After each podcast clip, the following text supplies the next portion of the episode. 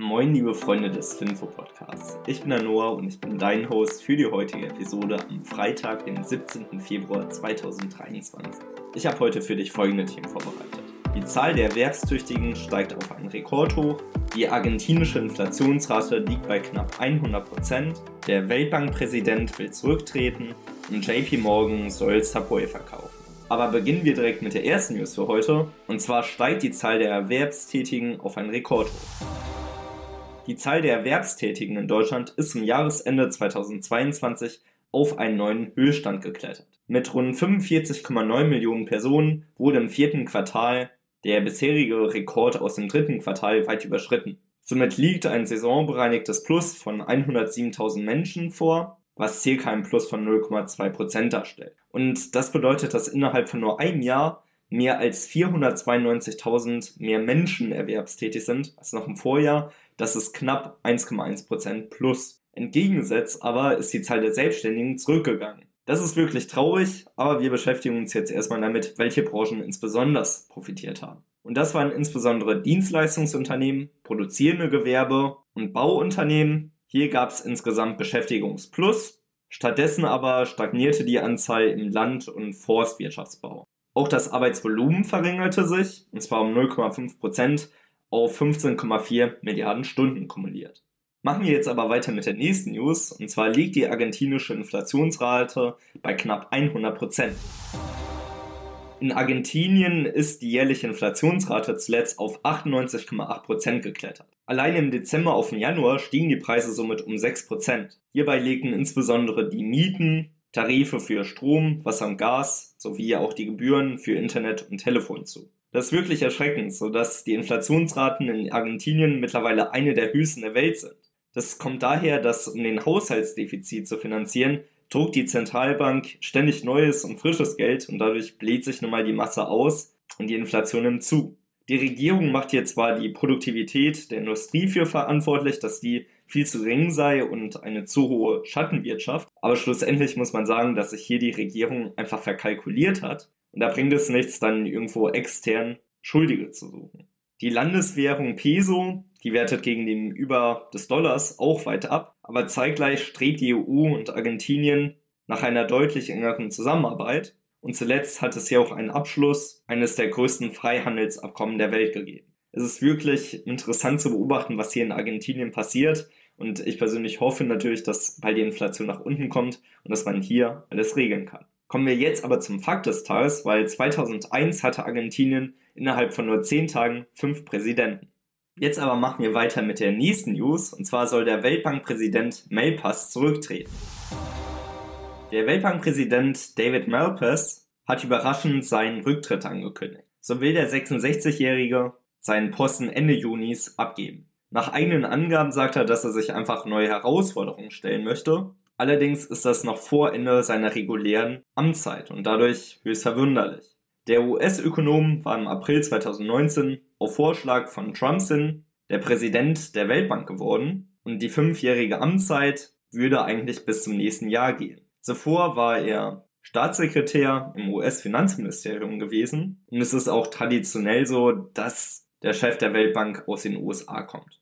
Zu den Aufgaben der Weltbank zählen insbesondere die Armutsbekämpfung. Die Finanzministerin Janet Yellen will aber die Arbeitsweise der Weltbank reformieren. Sie sagt, dass neben der Armutsbekämpfung auch die Folgen des Klimawandels bekämpft werden sollen. Somit könnte der Rücktritt Melpass auch was mit der Entwicklung hier zu tun haben, weil er auch schon öfters in der Kritik stand, dass er den Klimawandel nicht ernst nehmen würde. Ich persönlich frage mich hier aber ganz ehrlich, was hat eine Bank mit dem Klimawandel zu tun? Der Klimawandel ist natürlich bedrohlich, aber hier wäre es doch vielleicht sinnvoller, eine eigene Institution ins Leben zu rufen.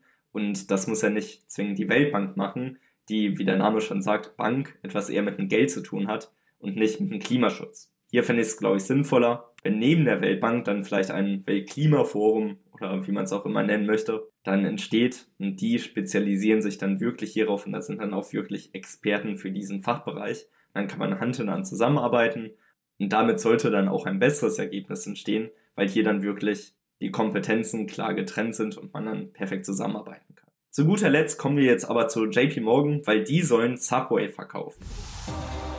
Die Sandwich-Kette Subway ist so ein wahrhaftiges Phänomen, weil man nimmt die Kette gar nicht so wirklich wahr und tatsächlich ist sie weit vor vielen anderen Fastfood-Ketten. Weil nach Anzahl der Filialen ist der Konzern an der Spitze. Knapp vor oder knapp hinter McDonald's, das ist immer so ein bisschen volatil hier. Aber sie haben weltweit knapp über 40.000 Läden.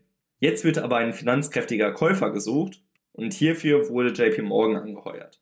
Es ist jetzt noch offen, ob und wann der Deal überhaupt zustande kommt, aber die Suche nach einem Eigentümer, das ist jetzt nichts Neues, das stand schon in der Financial Times unter Berufung von Insidern und der Verkauf soll so bei ca. 10 Milliarden US-Dollar liegen. Ich bin wirklich gespannt, wer das kaufen könnte. Wäre natürlich lustig, wenn es jetzt McDonald's tatsächlich holt oder ein anderer Fastfood-Gigant, wobei das natürlich auch kartellrechtlich bedenklich wäre. Aber wir sind mal gespannt und gucken, wer sich Subway einverleiben wird. Und damit kommen wir jetzt auch schon zur Aktie des Tages, weil das ist heute JP Morgan Chase.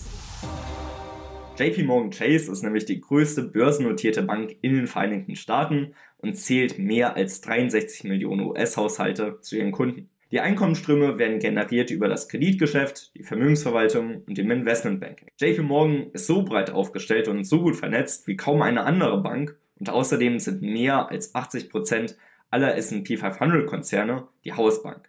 JP Morgan hat sich das Ziel gesetzt, das beste Finanzunternehmen der Welt zu sein. Diese Mission steckt dem Unternehmen schon seit mehreren hundert Jahren. So war es auch damals schon das Ziel von John Piermont Morgan, ein hochrespektiertes und einflussreiches Bankenhaus zu sein. JP Morgan Chase möchte die Bank mit den besten Mitarbeitern, Produkten und Leistungen sein und sich nicht auf lokale Märkte beschränken, sondern weltweit agieren. Die Kunden und deren Probleme stehen dabei im Fokus. Jamie Dimon ist Geschäftsführer von JP Morgan und hält 0,28% der Aktien. Er hat Psychologie und Wirtschaft an der Tufts University studiert und besuchte im Anschluss die Harvard Business School und absolvierte dort seinen MBA. Seine berufliche Karriere startete bei American Express, bis er dahin mit einer Kollegin gemeinsam die Commercial Credit, ein Unternehmen im Bereich Verbraucherfinanzierung, übernimmt. Dort agierte er dann lange als CFO und nach etlichen Fusionen geht aus dieser Firma die heutige Citigroup hervor, welche er im Jahr 1998 verlässt. Zwei Jahre später beginnt er als CEO von Bank One, bis diese im Jahr 2004 von JP Morgan übernommen wird. Dort agierte er dann lange als COO und wurde dann bereits im Jahr 2005 zum CEO von JP Morgan Chase ernannt. Der alle Aktienqualitätsscore kann für Finanzwerte nicht ermittelt werden.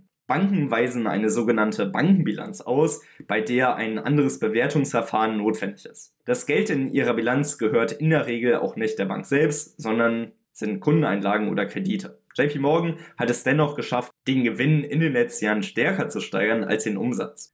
Das spricht für Qualität und wenn ihr euch jetzt mehr mit JP Morgan beschäftigen wollt, schaut euch sehr gerne einmal die ausführliche Analyse auf alleaktien.de an und schaut euch auch gerne die Kennzahlen auf eulerpool.com an. Und das war's mit der heutigen Episode des Finfo Podcasts. Ich hoffe, ihr hattet Spaß beim Zuhören. Ich wünsche euch ein fantastisches Wochenende und wir hören uns dann am Montag wieder. In dem Sinne, macht's gut. Ciao.